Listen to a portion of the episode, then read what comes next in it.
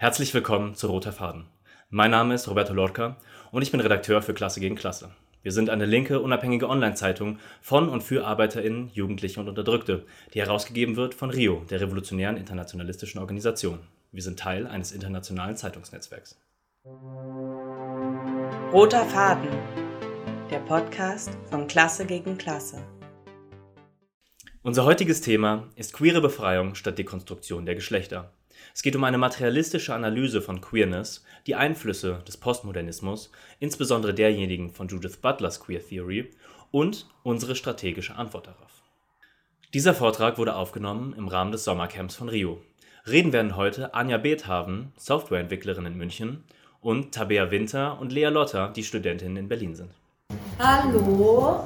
oh Gott. Ähm, voll schön, dass so viele Leute gekommen sind. Wir freuen uns auch mega, dass ihr heute anderthalb Stunden jetzt mit uns ein, zwei Inputs kriegt. Nein, sorry, ich bin voll aufgeregt. Ähm, genau, herzlich willkommen zum Workshop Queere Befreiung statt Dekonstruktion der Geschlechter. Ähm, wir befassen uns heute erstmal mit einem kurzen Input zur Entstehung von queeren Identitäten aus materialistischer Perspektive dann wollen wir uns anschauen, was die böse NGOisierung und die bürgerliche Restauration mit der feministischen und mit der queeren Bewegung gemacht hat. Dann gibt es ein äh, kurzes Video, damit wir auch verschiedene, ja, keine Ahnung, Sinne beanspruchen, so, damit ihr auch konzentriert bleibt, ähm, über Butlers Queer Theory. Dann schauen wir uns das an und äh, schauen uns dann aber gleich auch an, so was wir daran kritisieren würden, weil wir wollen ja die wirkliche Befreiung von queeren Menschen und kein so performatives Zeug, aber das sehen wir dann. Dazu haben wir euch auch ganz cool, wer das noch nicht hat, sollte sich das unbedingt holen, dann ein Zitat aus dem Brot- und Rosenbuch mit beigebracht, weil wir damit auch gearbeitet haben und es ist richtig, richtig cool. Man kann das so für um die 12 Euro erwerben, wer weniger Geld hat, auch für 9, alles unter 9 machen wir Verluste. Ich habe das jetzt schon so oft gesagt in der letzten Zeit, ich kriege das schon hin.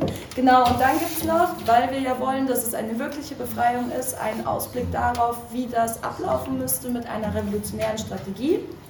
Und dann wollen wir mit euch hoffentlich eine richtig gute Diskussion führen. Genau. Sollen wir kurz sagen, äh, unsere Namen? Ja.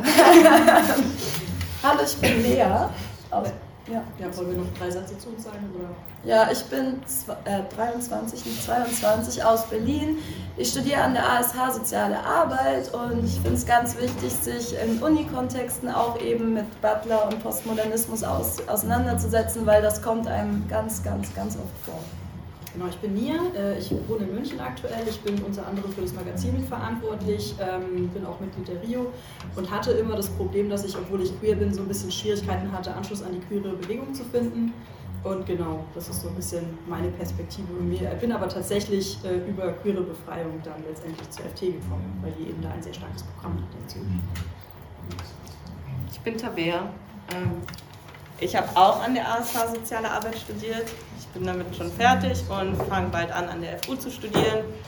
Ähm, und ja, ich finde es auch wichtig, sich mit Postmodernismus zu beschäftigen. das, was Lea gesagt hat. Ja, also ich bin äh, Nathan, ich bin 20 Jahre alt, ich studiere in München an der LMU, äh, Soziologie, auch da begegnet man Butler ab und zu. Äh, genau. Ja, okay, let's go.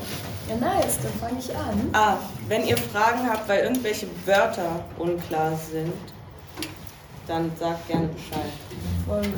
Also genau, ihr könnt euch dann einfach irgendwie melden oder so angenehm reinfragen, so nicht schreien, aber so angenehm reinfragen. Ich probiere es aber auch so relativ zugänglich zu halten. Okay, genau. Aber wenn es Probleme gibt, habt da keine Hemmungen, weil wir reißen relativ viel an, also marxistische Begriffe, postmoderne Begriffe und es kann gut sein, dass da was dabei ist, was nicht klar ist. Voll. Also traut euch einfach zu fragen, weil wir wollen ja auch, dass ihr das versteht, dass ihr mit uns da weiterdenkt, dass wir mit euch diskutieren können. Und deswegen lieber stellt irgendeine Frage, auch wenn ihr denkt, die ist voll basic und alle wissen das, aber ist voll wichtig und wir freuen uns einfach, wenn ihr mitdenkt und dann auf eigene Fragen kommt. Genau. Okay, dann würde ich mal anfangen zur Situation, wie queere Identitäten aus materialistischer Perspektive entstanden sind. Und zwar ähm, LGBTQI+, A+-Identitäten, so wie wir die heute kennen, sind eine Schöpfung des Kapitalismus. Ähm, es gibt den Ansatz, dass Leute sagen, ja, es hat solche Identitäten schon immer gegeben, so dieser Ansatz von, ja, wir verdienen Rechte, because we're born this way. Das findet man so ganz häufig so auf ja, Instagram Sharepics und sowas. Ähm, und das bezeichnet das ist so ein bisschen, das ist der Mythos des ewigen Homosexuellen, wird das genannt teilweise. Ich erkläre jetzt auch warum. Und zwar also klar, ne, gleichgeschlechtliche Anziehung oder fließende Geschlechter und andere Geschlechterrollen, die hat es halt schon immer gegeben in der Geschichte der Menschheit. So, das ist voll klar auch vor allem in verschiedenen Kulturen. Es hat auch immer so die soziale Rolle und die soziale Akzeptanz teilweise variiert. Also zum Beispiel gibt es so rituelle, gab es rituelle Rollen von sexuell gleichgeschlechtlichen Beziehungen in manchen Kulturen. Teilweise wurden nicht-binären Menschen in anderen Kulturen auch besondere Kräfte nachgesagt oder so. Aber so die Identitäten, wie wir sie heute kennen, das ist halt eine kapitalistische Schöpfung. Und klar, ne, es gab auch im, äh, keine Ahnung, im mittelalterlichen Europa zum Beispiel, gab es so Gesetze, die bestimmte Handlungen verboten haben. Also so Crossdressing war verboten oder Sodomie in Anführungszeichen. Aber das waren halt eben einzelne kriminalisierte Handlungen. Und nur weil so eine Handlung verboten ist, entwickelt sich daraus nicht so eine Identität, wie wir das heute kennen. Und ähm, das kapitalistische Arbeitssystem aber war der Auslöser. Ähm, John DeMilio beschreibt es in Capitalism and Gay Identity so. Es war der Auslöser, der einer großen Anzahl von Männern und Frauen im späten 20. Jahrhundert erlaubte, sich als schwul zu bezeichnen, sich selbst als Teil einer Gemeinschaft ähnlicher Männer und Frauen zu sehen und sich politisch auf Basis ihrer Identität zu organisieren. Das heißt, die moderne Rolle queerer Menschen, also dass man so Selbstzuschreibung hat und sagt, ich bin schwul, das ist meine queere Community, ich lebe mit meinem Partner, meiner Partnerin so zusammen, das ist alles aus dem Kapitalismus hervorgegangen. Aber es ist ja, diese kapitalistische, queere Rolle ist ja nicht die einzige mögliche Rolle, die es gibt. Das sollten wir uns auch vor, Augen, äh, vor Augen führen. Genau. So ein kleiner Exkurs da nochmal dazu, wegen der materialistischen Perspektive. Ähm, genauso wie die moderne heterosexuelle Rolle, die Familie und so weiter auch Konstruktionen sind, sind eben auch moderne queere Identitäten Konstruktionen, die bestimmt sind durch die materialistischen Grundlagen, also das Verhältnis von Mensch zu Produktion. Ähm, das System, in dem wir leben, also der Kapitalismus, bestimmt, wie wir die Lebensmittel bekommen, die wir essen, wie wir unsere Gemeinschaften organisieren, dass wir alle in kleinen einzelnen Wohnungen wohnen, jeder abends unser eigenes Abendessen kochen müssen, mit einem Partner, einer Partnerin verheiratet sind, dann machen die Frauen die unbezahlte Reproduktionsarbeit und so weiter. Genau.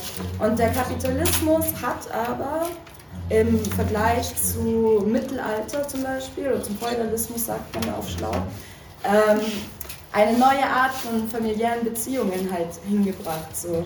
Der Arbeitsplatz, wo man hingeht, das ersetzt das Haus als Produktionsstätte. Güter werden woanders produziert und gekauft.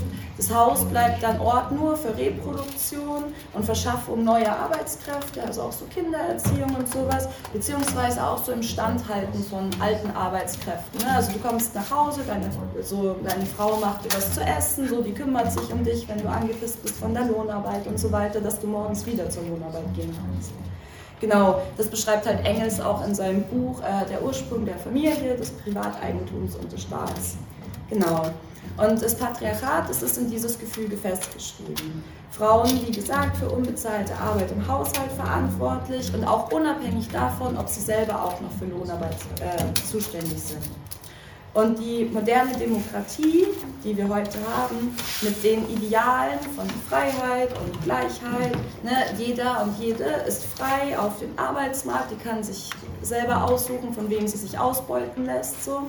Ähm, das wirkt sich auch auf die Konstruktion von Familie aus. Also Partnerschaften werden auf Basis eher so von Kompatibilität getroffen oder vom Begehren und nicht nur von ökonomischer Abhängigkeit.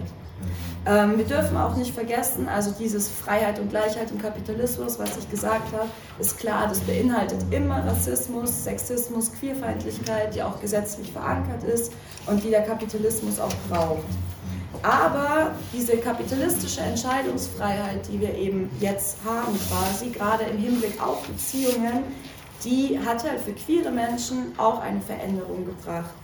Ähm, ich möchte nochmal ein Zitat von John DeMilio vorlesen. Ähm, indem er den Haushalt seiner wirtschaftlichen Unabhängigkeit beraubte und eine Trennung von Sexualität und Fortpflanzung forderte, schuf der Kapitalismus Bedingungen, die es einigen Männern und Frauen ermöglichen, ein persönliches Leben um ihre erotische, emotionale Anziehung zu ihrem eigenen Geschlecht herum zu organisieren.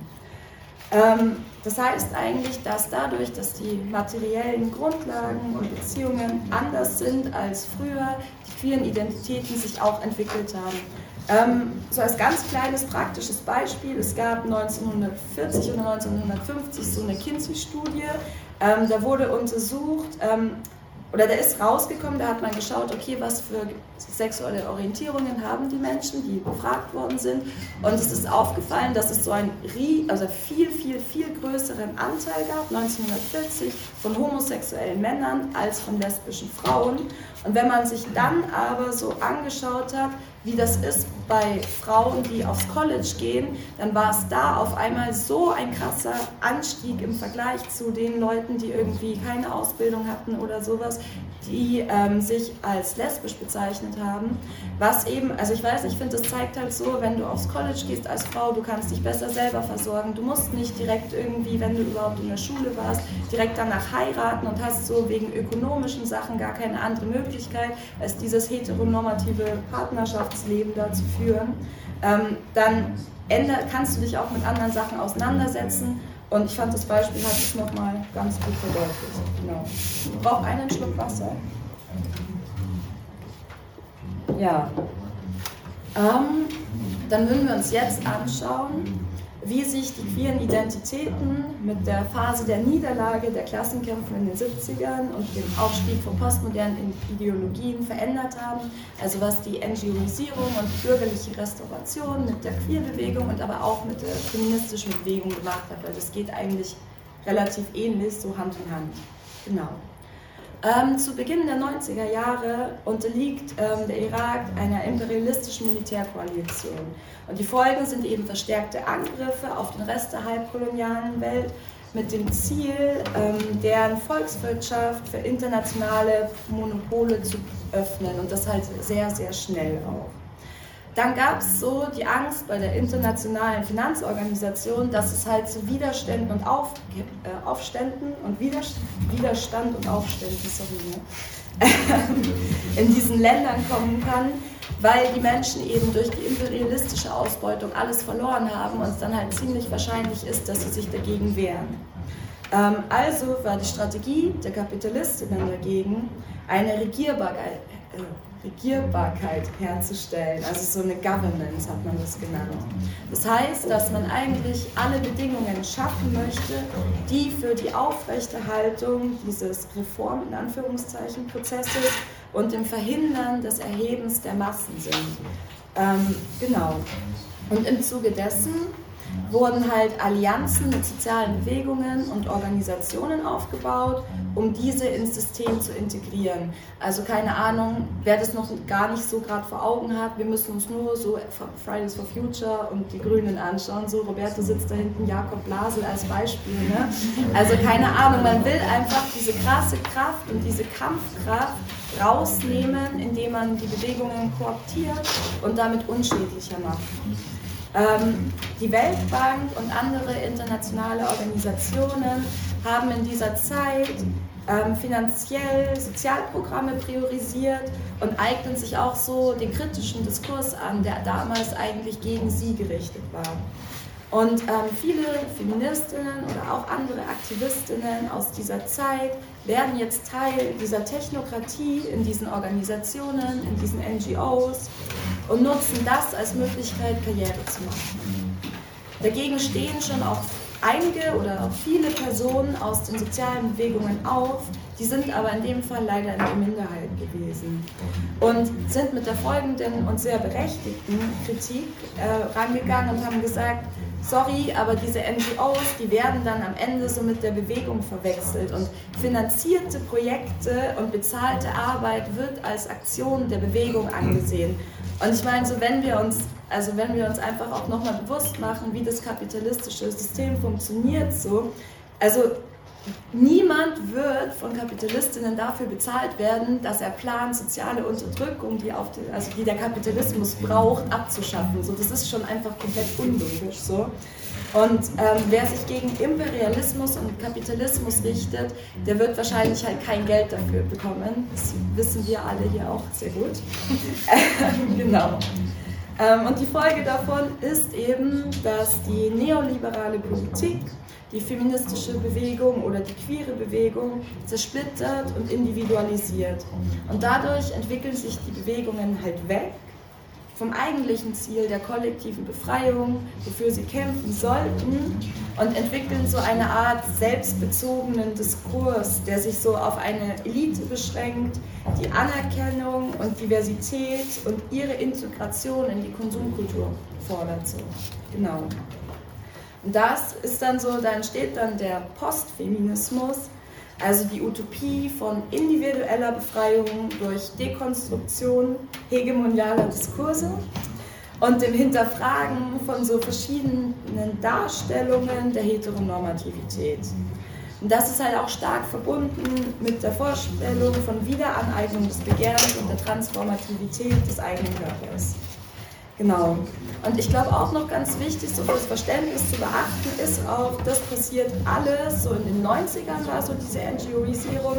Und das ist ja auch ähm, nach dem Ende der Sowjetunion. Das heißt, innerhalb der bürgerlichen Restauration. Was sich eben auch auf das politische Bewusstsein nochmal mit auswirkt. So der gescheiterte Stalinismus, der uns ja seit der Schule schon immer so als der Kommunismus verkauft wird und oh, das funktioniert nicht und schaut mal, was da passiert ist so. Ähm, genau, der gescheiterte Stalinismus wird als Kommunismus betitelt so und als Begründung eben dafür genommen, die Aussage zu treffen, ja, keine Ahnung, das funktioniert einfach nicht, wir müssen einfach den Kapitalismus so erträglich machen, wie er ist und Reformen machen und äh, irgendwie innerhalb des Systems uns zufrieden geben, was aber, wie wir wissen, nicht der Fall ist. Genau. Ich gebe ab an Tabea. Ja, es war ein wilder Ritt jetzt äh, durch die verschiedenen Themen. Wir werden ganz vieles nur anreißen können, aber wir haben ja noch eine Nacht vor uns, in der das äh, natürlich weiter diskutiert werden kann. Oder beim Kochen. Oder bei der Rückfahrt oder danach. Man kann auch Artikel darüber schreiben. Wir wollen uns jetzt ähm, mit einer, einer Theoretikerin oder ihrer Theorie ein bisschen beschäftigen. Äh, das ist Judith Butler. Sie ist die, ja, gilt als Begründerin der Queer Theory. Also natürlich nicht von einfach queerer Theorie im Allgemeinen, sondern einer konkreten Queer Theory. Ähm, sie hat ein Buch geschrieben, das heißt auf Englisch Gender Trouble. Auf Deutsch heißt das Das Unbehagen der Geschlechter.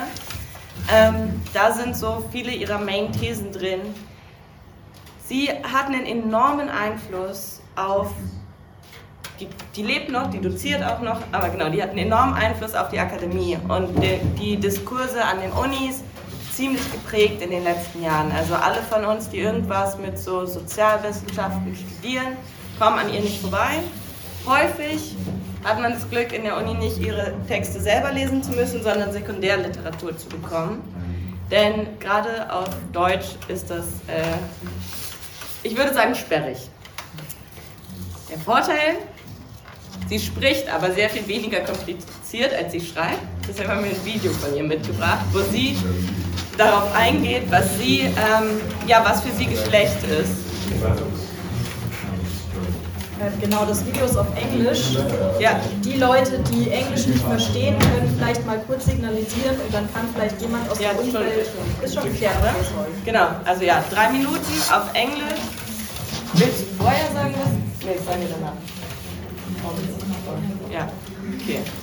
Ähm, und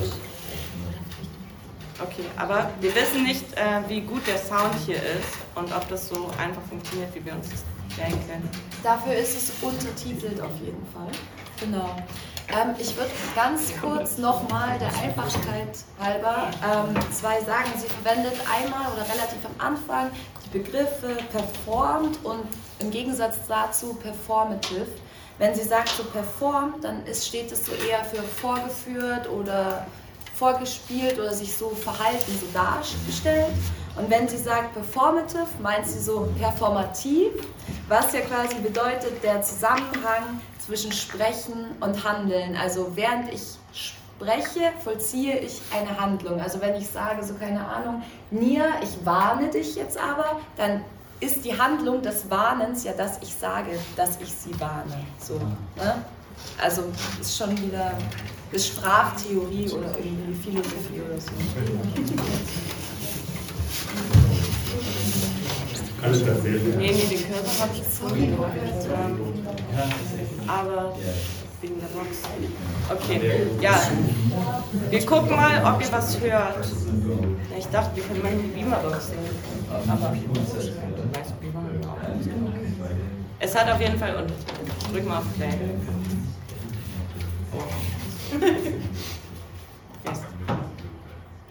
It's one thing to say that gender is performed, and that's a little different from saying gender is performative. When we say gender is performed, we usually mean that we've taken on a role, we're acting in some way, um, and that our acting or our role playing is crucial to the gender that we are and the gender that we present to the world. To say that gender is performative is a little different because for something to be performative means that it produces a series of effects. We act and walk and speak and talk in ways that mm, consolidate an impression of being a man or being a woman. You know, I was walking down the street in Berkeley when I first arrived several years ago, and a young woman who was, I think, in high school leaned out of her window and she yelled, Are you a lesbian? And, and she was looking to harass me. Or maybe she was just freaked out, or she thought I looked like I probably was one and wanted to know. But instead, I just turned around and I said, Yes, I am. And that really shocked her. We act as if that being of a man or that being of a woman is actually an internal reality or something that's simply true about us, a fact about us. Actually, it's a phenomenon that's being produced all the time and reproduced all the time. So to say gender is performative is to say that nobody really is a gender from the start. I know it's controversial, but that's my claim. Think about how difficult it is for sissy boys or how difficult it is for tomboys to function socially without being bullied or without being teased or without sometimes suffering threats of violence. Um, or without their parents intervening to say maybe you need a psychiatrist or why can't you be normal. So, you know, there are institutional powers like psychiatric normalization, and there are mm, informal kinds of practices like bullying, which try to keep us in our gendered place. There's a real question for me about how such gender norms get established and policed and what the best way is to disrupt them and to overcome the police function. It's my view that um, gender is, a, is, is culturally formed, but it's also a domain of agency or freedom. It's most important to resist the violence that is imposed by ideal gender norms, especially against those who are gender different, who are non, non-conforming in their, in their gender presentation. Ähm, also so auch gerade für die Übersetzung war das so ein bisschen komplex und damit ihr auch so ein bisschen interagieren könnt, wollten wir fragen, ob sich vielleicht eine Person melden möchte und so ganz, ganz basic erklären, was ihr gerade verstanden habt. Was Oder was nicht. Oder was nicht, wäre auch ganz gut. Was ihr verstanden habt, was ihr nicht verstanden habt, wo ist noch eine Frage, dass wir das irgendwie nochmal besprechen können und auf dem richtigen Stand sind, so, um das eben auch zu kritisieren.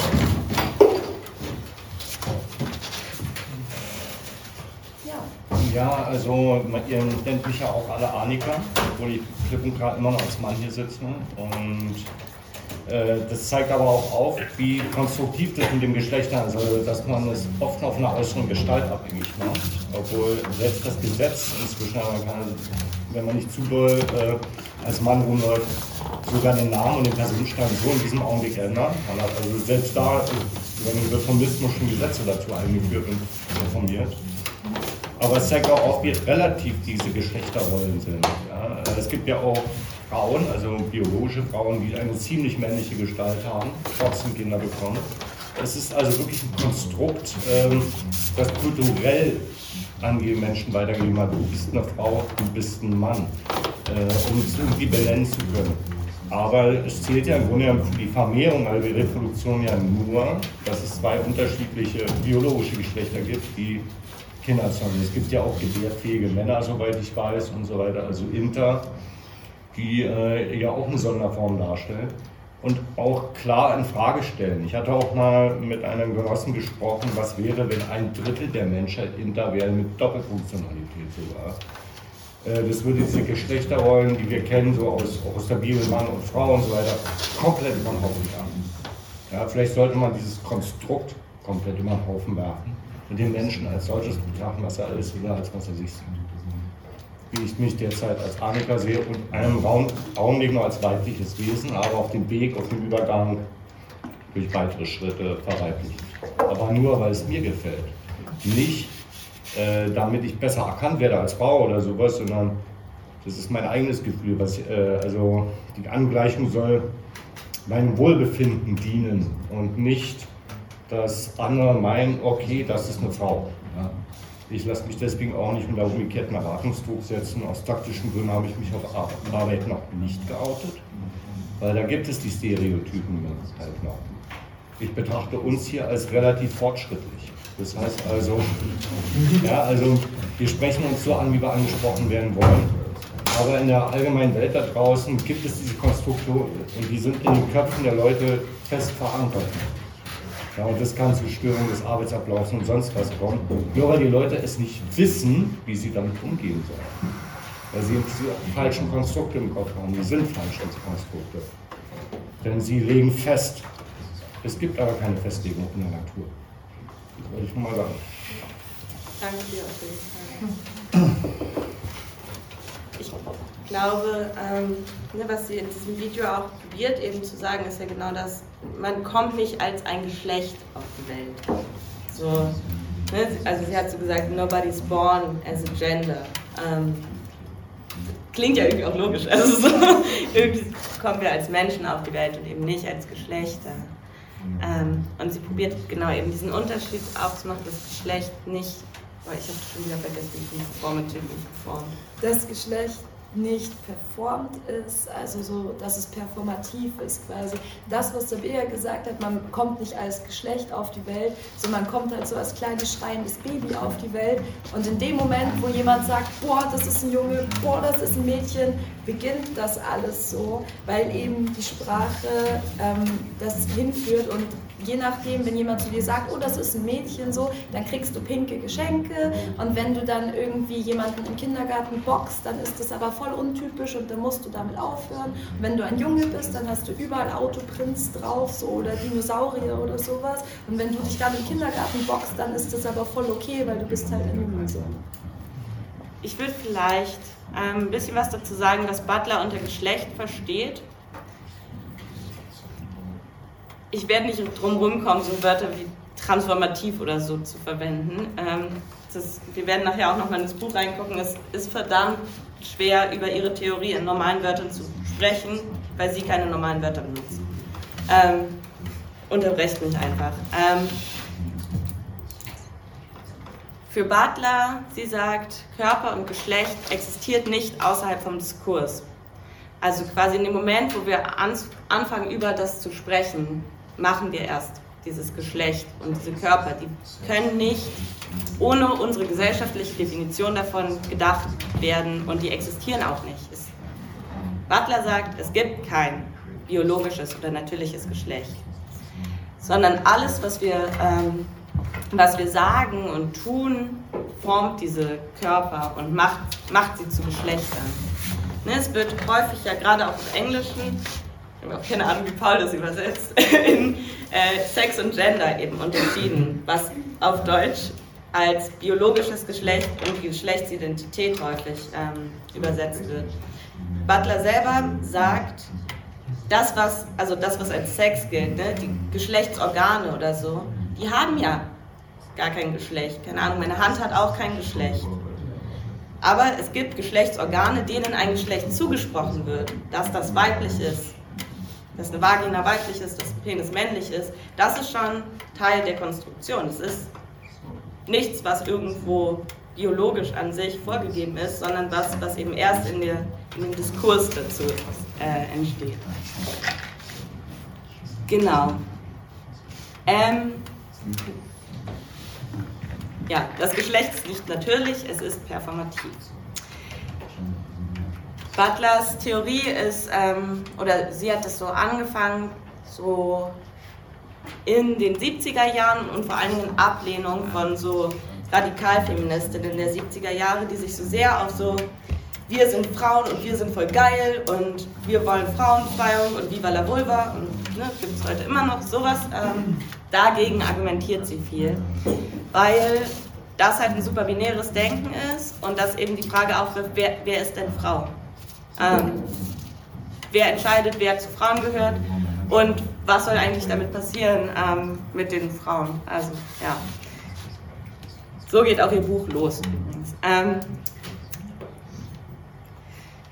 Butler sagt, das Geschlecht ist eine Machtstruktur, eine disziplinierende Machtstruktur. Also was, was uns auch regelt, also so wie Regeln. Ähm, genau. Wir lernen Praktiken, Praxen und wiederholen die immer wieder, wie wir sitzen, wie wir stehen, wie wir gehen, wie wir laufen. Gehen und laufen sollen.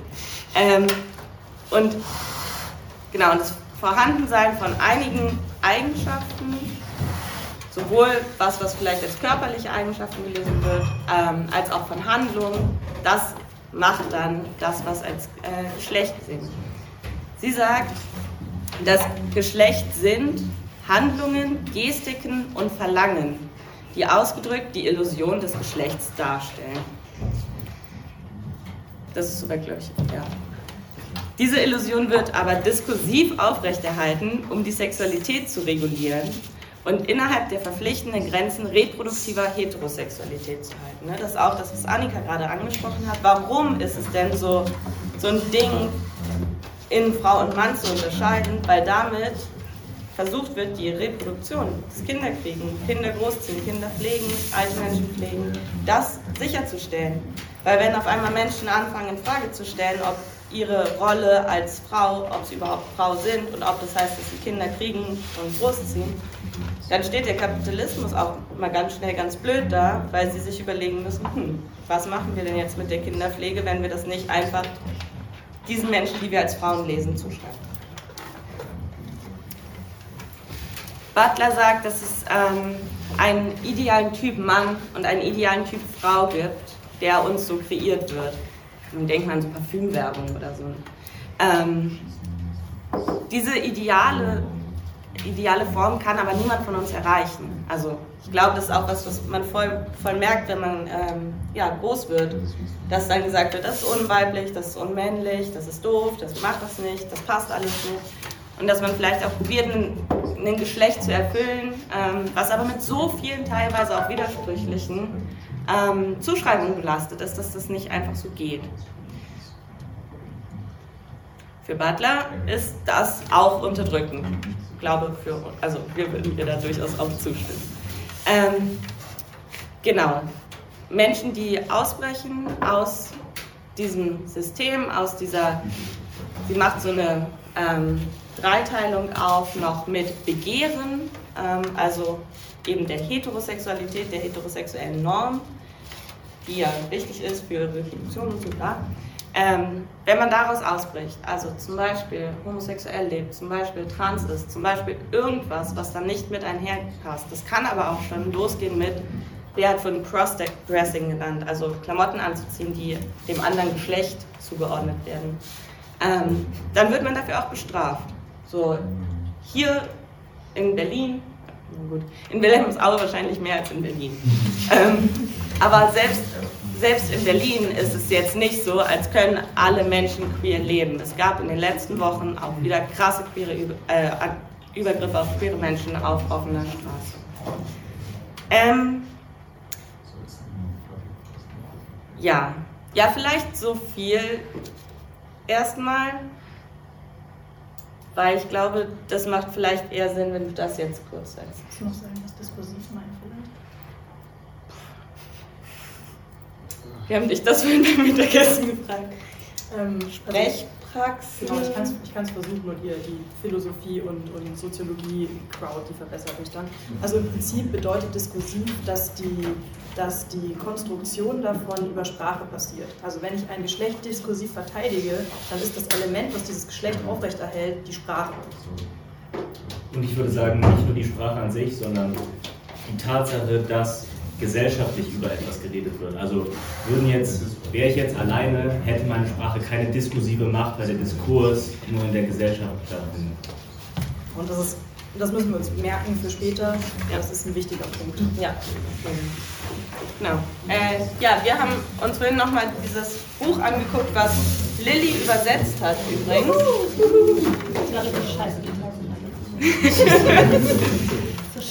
Genau, wir haben ähm, probiert, zwei oder ein Zitat mit Lücke dazwischen äh, rauszusuchen, was vielleicht nochmal jetzt darauf hinweist, was, was fehlt denn eigentlich bei Butler. Genau.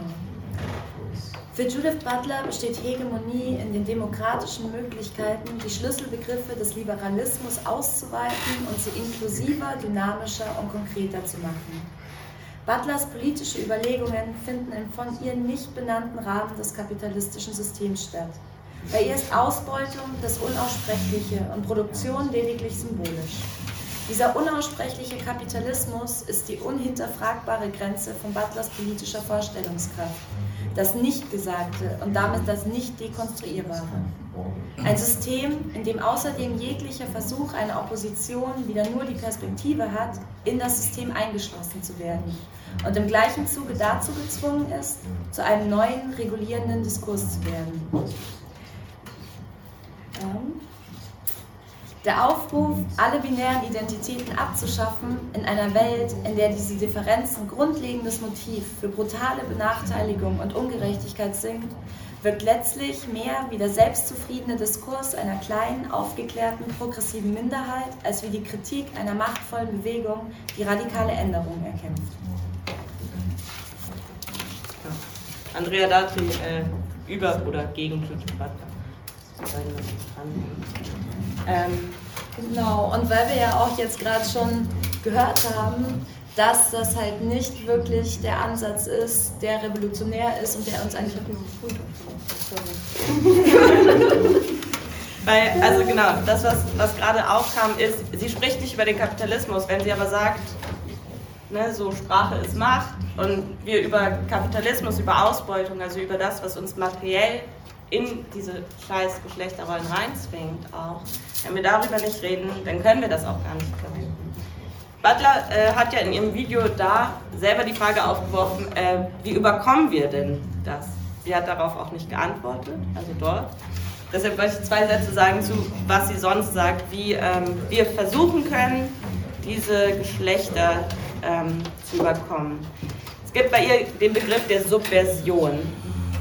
Also wir, ich habe heute Mittag ein paar von euch gefragt, hey Leute, wie genau versteht ihr Subversion bei Butler? Und alle haben gesagt, oh Gott.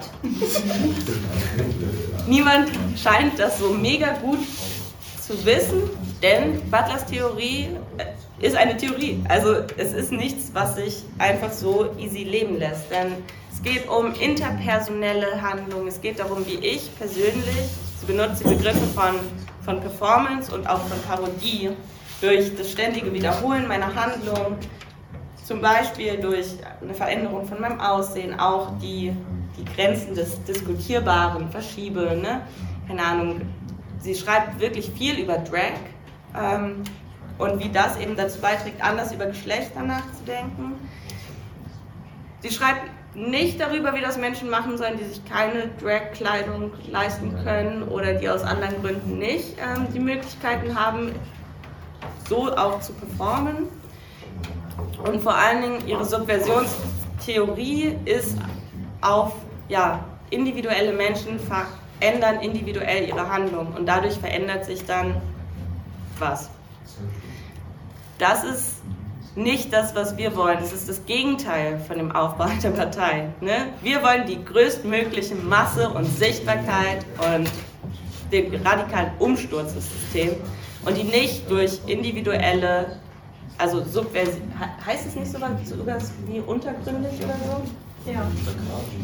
Ja. Sabotage Ja. Also ne, wir wollen ja nicht irgendwie un das System unterlaufen, sondern wir wollen es halt stürzen. Genau, das wollte ich nur. Ähm, sagen. Es gibt noch so ein paar. Ja, nee, doch, der ist, das passt. Das wird, glaube ich, sonst noch merkwürdiger. ja. Jetzt. Kann ja, ich kann überleiten. Genau. Ähm, und was halt spannend an Judith Butler ist, also warum wir uns das gegeben haben, es wirkt jetzt hier gerade so ein bisschen wie der Judith Butler Hate Club, was ein bisschen daran liegt, dass wir ein bisschen zu viel von ihr gelesen haben und sie wirklich ein bisschen kompliziert schreibt und uns allen ein bisschen die Köpfe kaputt gegangen sind. Aber was man ihr lassen muss, ist, dass sie eben in einem Diskurs, der sehr auf biologisches Geschlecht fixiert war und der sehr betont war, das sind Frauen, die sind irgendwie mega progressiv, das sind Männer, die sind böse und wir müssen diesen Kampf führen, dass sie das ähm, äh, unterwandert hat. Ne? Also sie hat in der Zeit, in der sie das veröffentlicht hat und eigentlich auch noch bis heute durchaus ein progressives Element.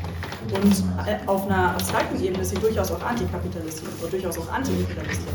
Was dazu führt, dass ihre Ideen eine sehr große Rolle spielen. Und deswegen haben wir sie uns angeschaut. Ne? Weil wenn, ähm, wir werden nachher in der Diskussion hoffentlich auch darüber reden können, wenn ihr in euch geht und überlegt, was habe ich denn für queere Bücher gelesen, was habe ich denn für Vorträge gehört, was kenne ich denn für Filme, für Dokus, was sagen denn meine Freunde so, dann wird euch auffallen, dass immer wieder diese Elemente auftauchen von sichtbar machen, von über die Sprache die Welt verändern, von ich muss mein eigenes Bild irgendwie dekonstruieren und damit auch zulassen, dass andere ihre Bilder dekonstruieren.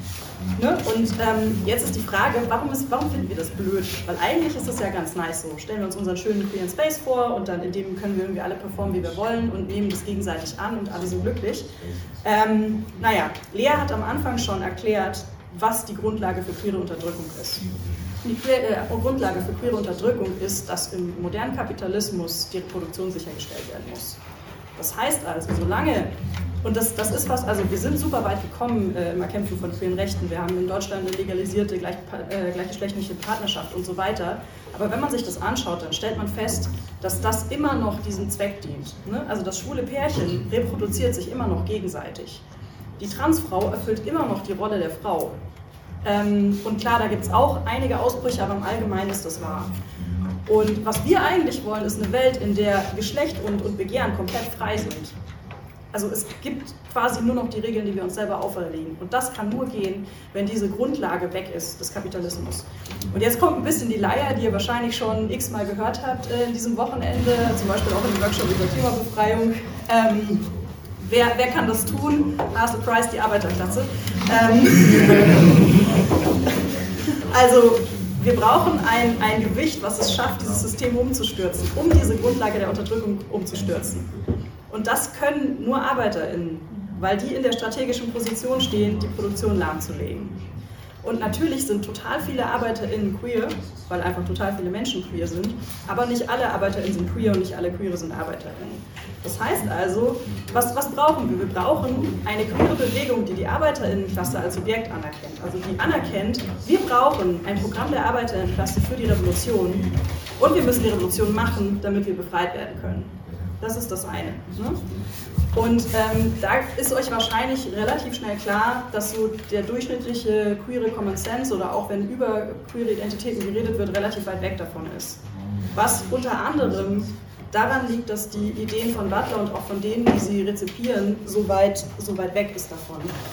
Ähm, und das Zweite, was jetzt eher so ein bisschen die marxistische Lesart auf diese Frage ist, also wir kommen quasi aus zwei Ecken. Wir kommen aus der Ecke, wo die queere Bewegung einen Schritt machen muss und wir kommen aus der Ecke, wo die Arbeiterinnenbewegung und die linken Bewegungen einen Schritt machen müssen. Weil es total typisch ist, in den linken Bewegungen zu sagen, oh ey, immer diese Identitätspolitik, das geht gar nicht, können wir nicht mal die Klappe halten, warum gendert ihr, blablabla. Ähm, das funktioniert auch nicht. Also viele von uns hier im Raum werden wissen, dass sie aufgrund ihrer queeren Identität unterdrückt werden in der Arbeit. Ne? Dass es eine Spaltung gibt. Dass es äh, Repressionen gibt von Bossen, von Polizei, von irgendwelchen rechten Leuten. Also das ist ein reales Problem in realen Teilen der Klasse. Und wir als, als ArbeiterInnen oder als Menschen, die für ein revolutionäres Programm kämpfen, müssen das mit, mit, mit einbeziehen. Und wenn wir uns queere Bewegungen anschauen, wie es sie leider in Deutschland jetzt länger nicht mehr so richtig gab, aber hoffen wir einfach mal, es passiert bald wieder. Zumindest gibt es eine, eine queere Community, die man, also mit der man diskutieren kann. Ähm, dann gibt es das eine Extrem zu sagen, ja, alles super, wir ordnen uns den komplett unter. Und es gibt das Extrem zu sagen, nee, also nee, das ist leider nicht marxistisch, tschüss.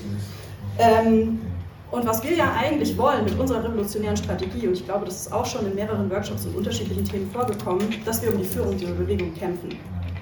Und das bedeutet in Deutschland vor allem, oder nicht vor allem, aber mehr als in anderen Ländern, weil wir so eine unglaublich starke Zivilgesellschaft haben oder so eine Angelisierung haben. Also da hat Lea auch drüber geredet, dass super viel einerseits Care-Arbeit, die nötig ist für queere Menschen, wie zum Beispiel Aufklärung, ähm, zur Verfügung von Verhütungsmitteln, ähm, PrEP zur Verfügung stellen, ähm, se ähm, sexualisierte Gewalt, Überlebende zu betreuen und so Sachen, das ist alles ausgelagert worden. Das wird alles von NGOs gemacht, oder nicht alles, aber total viel davon wird von NGOs gemacht. Ähm, jetzt habe ich vergessen, wo ich angefangen habe. Ah ja, um Führung kämpfen, genau, sorry. Ähm, genau, also dass wir in einer Gesellschaft sind, wo eben diese Strukturen super stark sind und wie Lea schon richtig gesagt hat, das Geld dafür wird zur Verfügung gestellt, wenn man eine bestimmte Funktion im Staat erfüllt. Wie eben dafür sorgen, dass traumatisierte Menschen halbwegs klarkommen. Dafür sorgen, dass nicht alle queeren Kinder ähm, total ohne Aufklärung aufwachsen müssen und so Sachen. Ähm, und das ist der, der Common Sense in Deutschland, mit dem wir leben müssen dass Ideen, die davon sprechen, über Sprache und über Handeln und was weiß ich, was die Welt zu verändern, gefördert werden und nicht Ideen, die davon sprechen, dass wir die materialistische Grundlage der queeren Unterdrückung besiegen müssen. Und deswegen ist es wichtig, dass wir diese Ideen bekämpfen und dass wir sowohl in der Arbeiterinnenbewegung und linken Bewegung als auch in den queeren Bewegungen und den queeren Kontexten erklären, Leute, wir müssen uns auf die Arbeiterinnenklasse stützen, die multiethnisch ist, die queer ist, die verschiedene Geschlechter hat, ähm, die aus verschiedenen Ländern kommt. Und mit diesem, mit diesem Subjekt können wir, alle queeren Menschen, egal ob wir ArbeiterInnen sind oder nicht, eine Befreiung bekommen, die so stark ist, wie wir uns sie gerade gar nicht vorstellen können.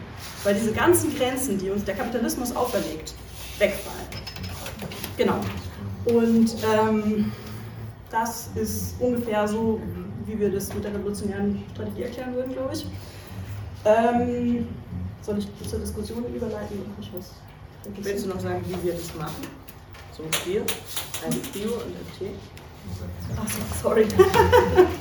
oh, Tabea hat vorhin schon gesagt, sagt das und jetzt habe ich es vergessen. Genau, also ähm, ich hatte vorhin schon erwähnt, das ist ein, ist ein wichtiger Punkt in der FT, es ist auch ein Punkt, über den immer wieder Leute gewonnen werden und wir haben auch sehr viele äh, queere Figuren, ähm, die auftreten, also zum Beispiel die äh, Virginia aus, äh, aus Brasilien, die eine sehr, sehr taffe, sehr coole Transfrau ist, die eben auftritt und, und kämpft für ein revolutionäres Programm.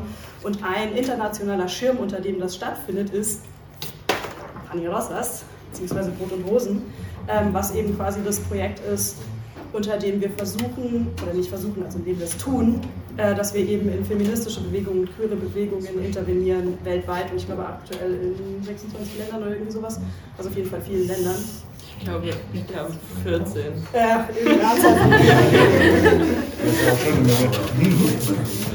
ähm, Genau, und die eben genau also quasi das, der Workshop heute ist auch als, als Teil davon zu verstehen, als Teil dieser Arbeit zu verstehen, weil wir euch das Werkzeug geben wollen, ähm, wenn ihr in einer Diskussion seid, wo es um queere Befreiung geht, zu sagen, ja, das klingt ganz nice, aber wenn wir uns wirklich befreien wollen oder wenn wir wirklich queer, queere Menschen zur Befreiung äh, helfen wollen, dann müssen wir diesen Schritt gehen und diesen Schritt gehen.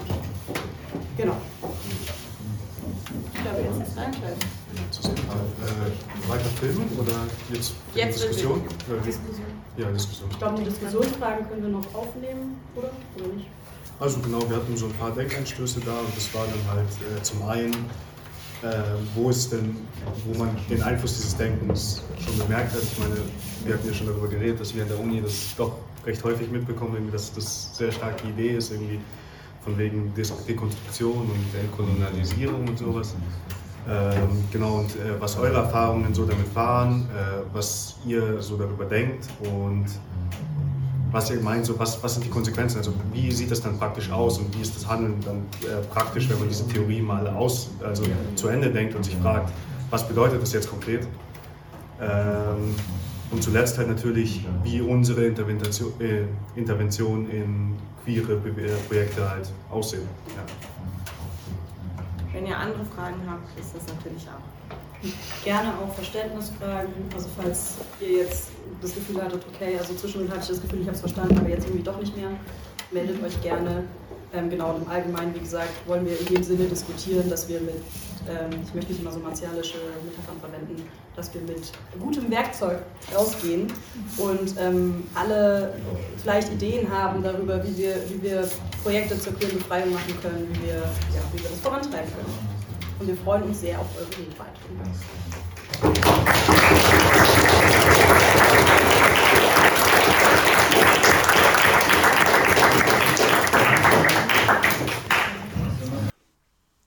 Das war's mit dem roten Faden.